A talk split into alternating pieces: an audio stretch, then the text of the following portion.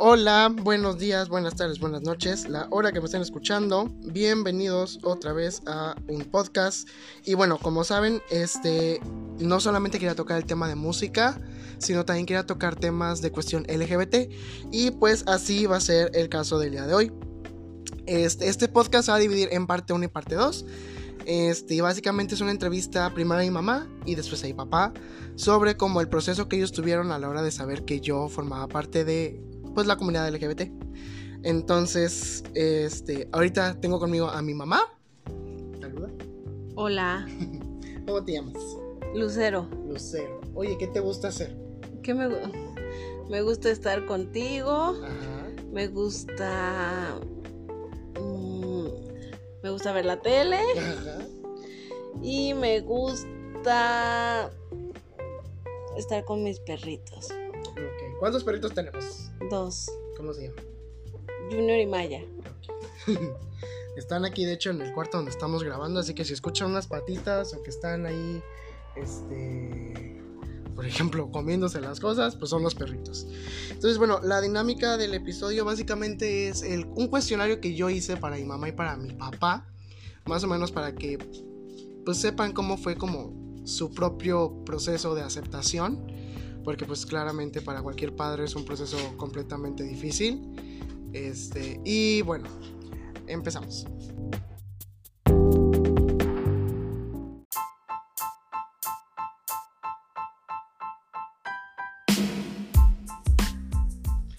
Bueno, la primera pregunta dice que si hubo algún comportamiento que tú considerabas en ese entonces cuando era chiquito como extraño o, o raro. O raro, raro como. Ajá, como que tú dijeras, no, o sea, esto como que le está tronando la reversa al, al niño. o sea, yo, yo, o sea, como tal no lo vi así, pero sí decía que, o sea, sí pensaba que eras muy sensible. Ok.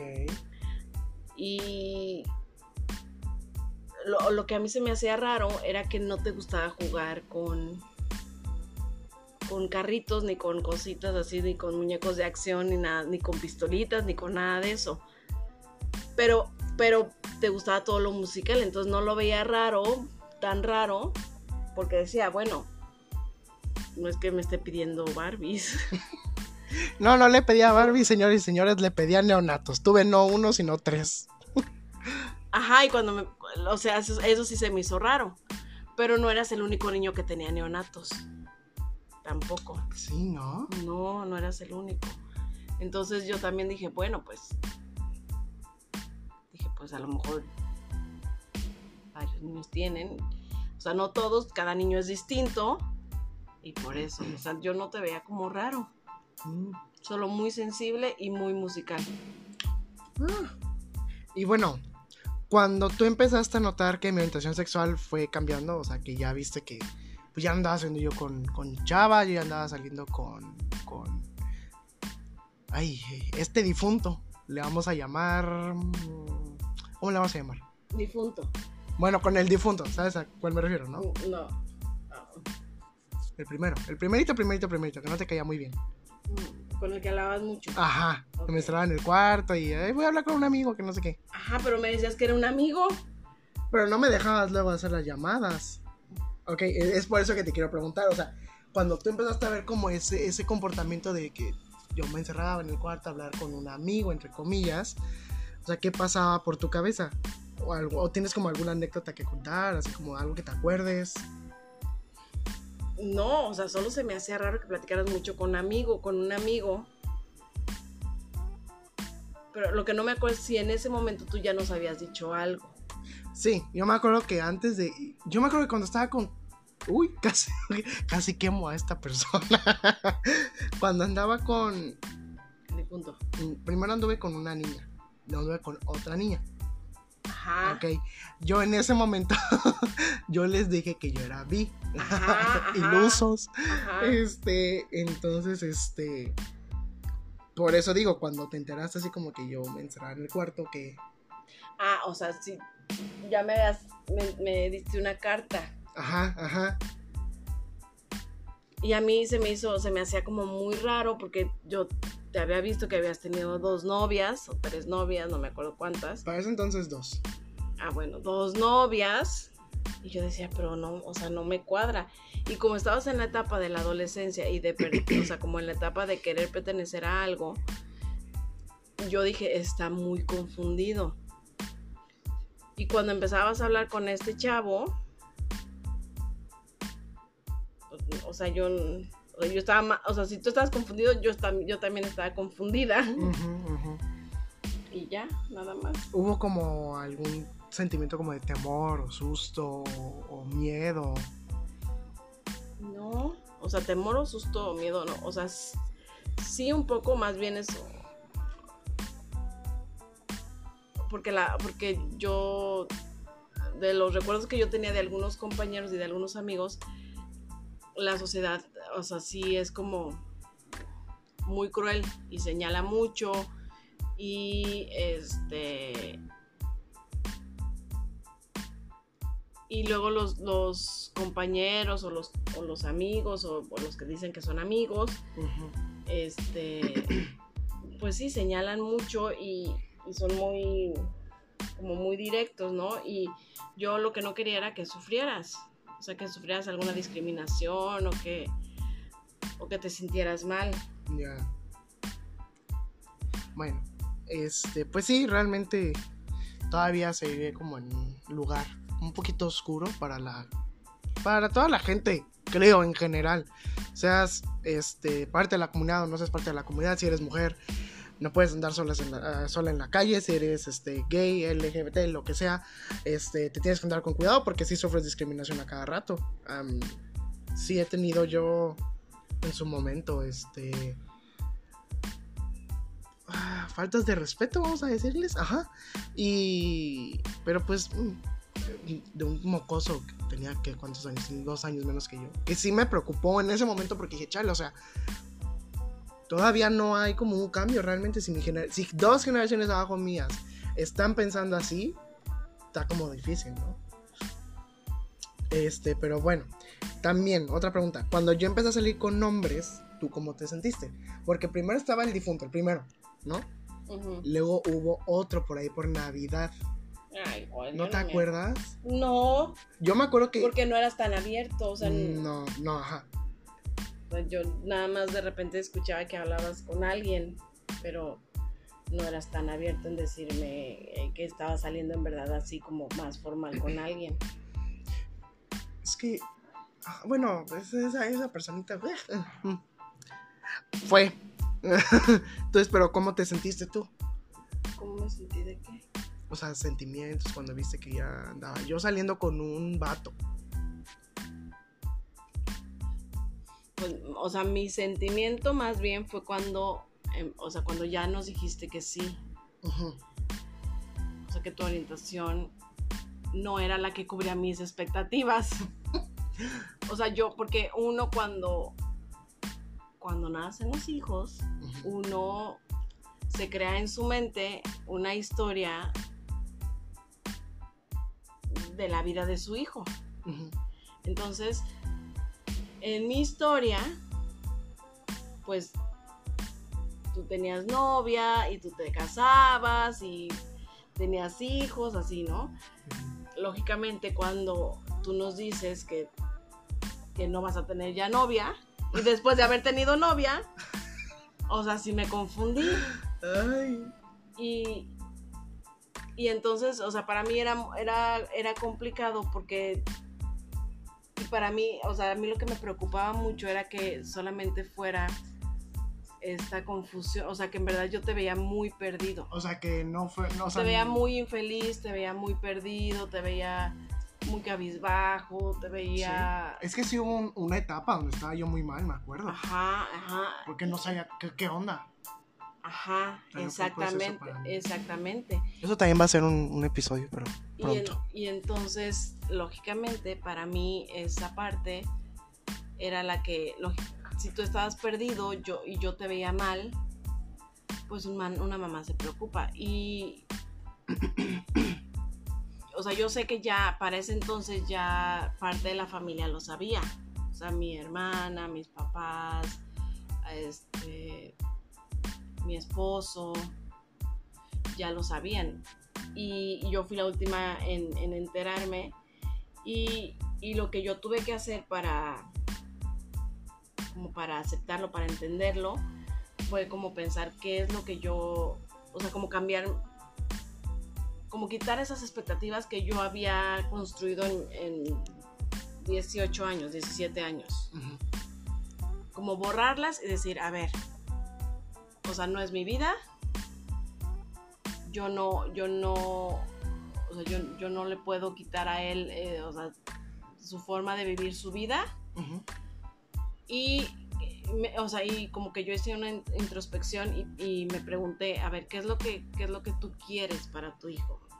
O sea, ¿qué es, qué es lo que te gustaría ver?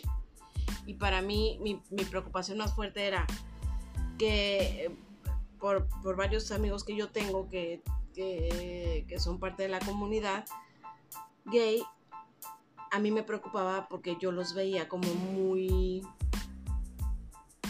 como muy promiscuos, como muy eh, super, o sea, como que tenían relaciones pero muy muy superficiales, tan superficiales de un ratito. Claro. Entonces, eso era lo que a mí me preocupaba, que en realidad tú no tuvieras una, una relación como... que, te llenara, pues, que, fuera una relación de pareja. Ya y sobre todo que, fueras este, infeliz. O sea, para, para mí, o sea, mi preocupación más grande es que no sufras ningún rechazo, que seas feliz y que tengas una relación estable, una, relación bonita, o sea, que en verdad puedas vivir esta parte de, una relación de pareja. Ya. Entonces, cuando yo pude entender eso, pues ya, todo, todo, como que dio un cambio, por así decirlo. Ajá, o sea, yo ya dije, a ver, ¿qué es lo que me pasa? ¿Por qué estoy tan mal? ¿Por qué no lo acepto? Y cuando yo entendí, cuando me di cuenta de todo eso, entonces dije, ok, yo lo que quiero es que él... Y fue cuando yo hablé contigo. Y hablé un día contigo y te dije, mira, a mí lo que me preocupa es que no seas feliz. Ajá, no me acuerdo. Sí, y que no seas feliz y que estés como brincando de flor en flor. ajá. Y tú me dijiste, no, mamá, yo sí quiero tener una pareja, yo sí quiero algo estable, yo sí quiero formar una familia. Y entonces eso a mí me tranquilizó mucho. Creo que... Creo que Porque te vi muy maduro. Ajá. Pues es que, ajá, creo que el detalle es eso, o sea... Yo creo que tanto en la comunidad como fuera de la comunidad siempre está como el, el picaflor. Los famosos fuckboys, por ejemplo, heteros y todo el rollo y también estamos, uh, seamos eh, homosexuales, lesbianas, bisexuales, lo que sea, también están de picaflor. Ese es el problema, no sé por qué se ha visto siempre como que solamente, o no solamente, sino que hay más, hay más luz encima de los, de la comunidad LGBT. De, ah, es que solamente ellos... son más abiertos. En, en, en, sus actos. O sea, puede ser. ¿no? o sea, no les molesta compartirlo. Decir, ay, sí, yo, oye, yo me fui de antro y estuve con tres, cuatro personas porque yo tengo amigos que así me lo compartían. Oh, ok. Entonces, para mí eso era lo preocupante. Yo decía, este niño va, va, a salir un día en la noche y va a estar con cinco personas. No, hombre, ¿cómo crees? Y yo dije, y tengo amigos que lógicamente han contraído enfermedades muy fuertes. Claro. Entonces, eso es, eso, eso también. Que tu vida, eh, o sea, hasta corre peligro. Claro, y eso también este, es, es, es gente realmente y hay muchas cuestiones psicológicas dentro de eso, el por qué estar dentro de tantas, este, eh, ahora sí que relaciones sexuales, eh, ajá, porque pues también, este, anduve con una persona y esta persona eh, a mí me contó otra persona, que es muy amiga mía, que también se llevaba muy bien con él, que este, pues en efecto a mí me estaba poniendo vamos a llamarle los cuernos, pero no, no éramos nada. Era como que me decía por un lado, ay, sí, sí, sí, te quiero mucho, y por otro lado se andaba teniendo relaciones sexuales con muchísimas personas, muchísimas. Y ahí es donde yo dije, o sea, ahí es donde yo me preocuparía porque en una de esas te infectas. Claro, uno no sabe realmente, pero pues también hay que ser maduros en ese aspecto, o sea, hay que siempre ser precavidos, este, eh, tener relaciones siempre con métodos anticonceptivos y así. Siempre he pensado eso. A ver. Eh, ahora vamos a cambiar un poquito la, pregunta. si no hubiera sido gay, pero si hubiera, si hubiera dicho mamá, soy transgénero, transexual, ¿tú cómo hubieras reaccionado? ¿O qué hubiera pasado? ¿Cómo, cómo crees que hubiera cambiado el proceso? El hubiera no existe. bueno, pero si sí existe. No, hubiera sido un proceso muy similar. Porque lógicamente las expectativas que uno tiene con los hijos, pues eh, hay que romper con esas expectativas y, crea y crear lo que es en verdad la realidad, no, la, no algo que uno se crea en la mente. hubiera sido yo creo un proceso similar. Este, me imagino que algo así hubiera pasado. La verdad es que no podría decirte porque no lo vivimos, pero... O sea, al final de cuentas eres mi hijo y es lo que, es lo que más amo. Seguramente hubiera sido un proceso a lo mejor un poquito más, más largo, más complicado, porque pues... Pues sí, sería un cambio radical de mi persona. Ajá, y a lo mejor, eh, o sea, yo hubiera tenido que trabajar mucho en, o sea, a mí lo, que me preocuparía en ese momento eh, sería, yo creo, tu identidad, o sea, si, si yo hice algo o, alguien, o algo pasó en tu vida ah, que no quisieras tener este, este género. Ya, ya, ya. Más bien sexo, ¿no? Porque de, o sea, hubiera pasado como de hombre a mujer. Ajá, exacto. Ok. Entonces, o, sea, hubiera tenido que trabajar, y creo los dos hubiéramos tenido que trabajar mucho en, en, esa parte de, Ajá, de, la nueva dinámica. Claro. Y bueno, ya ahora sí, última, bueno, no última, penúltima pregunta. Sí, ya última. falta todavía una. Ahorita, ¿qué, ¿cómo piensas ¿Cómo ves mi relación actual con mi actual novio? La verdad es que a mí se me hace una relación muy bonita, uh se me hace una relación muy madura, o sea, para la edad que tienen, muy madura. Este. Me gusta. No me parece que sea una relación tóxica en absoluto. O sea, creo que los dos se dan su espacio, los dos hacen lo que quieren, los dos se respetan. Este los dos se apoyan. Creo que como, o sea, sí, claro, como cualquier pareja, pues sí tenemos nuestras discusiones y, pues y así, pero normalmente son discusiones de que él piensa diferente a mí y yo, o, ajá, él piensa diferente a mí, yo pienso diferente a él, entonces uno de los dos así como de que, no, es que yo pienso así, y como que tratamos de imponer la idea y tratamos de imponer como él, es que debe de ser así pero ya obviamente llegamos a un punto en el que, ok, tú piensas así, yo pienso así, vamos a llevarla ahí tranquilo. Siempre se ha podido llevar así, también estoy muy agradecido. Sí, pero a lo que yo voy es, no es una relación tóxica de... No, de, celos, de dónde estás, de con quién estás, de qué estás haciendo, de no salgas, o sea, esa parte esa es la parte que a mí me gusta de, su relación.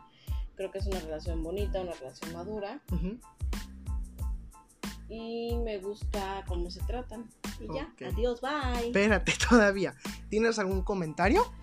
Con, con los, a lo mejor algún comentario que quisieras darle a los papás o a los jóvenes que también están pasando como por este proceso de salir de, vamos a llamarle salir del closet? Pues, o sea, lo único que yo digo es eh, que, que, que, sean empáticos con, con, ellos mismos, o sea, que no sean tan duros, porque uno también, o sea, me imagino que en el proceso ha de ser muy complicado también eh, hablarlo, decirlo y que, y que se tengan paciencia, que, que, no, que no se precipiten y, y, y a los papás solamente, o sea, básicamente es como poner en una balanza qué es lo que quieres, o sea, qué, es lo que qué es lo que tú ves en tu hijo, ¿no? Y a final de cuentas es tu hijo y normalmente es lo que más amamos en la vida. Entonces, pues básicamente que sea el amor eh, el que guíe las decisiones. Ok.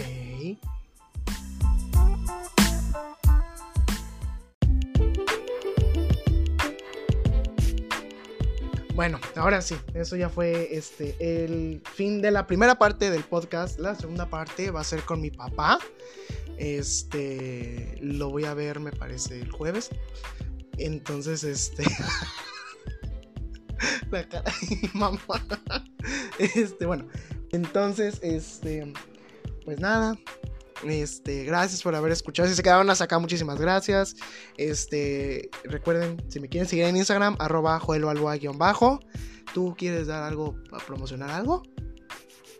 ¿No? ¿No? ¿No? Bueno, ya pronto lo hará. Y este, bueno, y eso es todo. Este, ¿algo quieres decir? ¿Algo último? Sí. ¿Qué? Te amo. Yo te amo más. Entonces, pues bueno, ya nos estaríamos viendo en otro episodio. Bueno, adiós. Bye.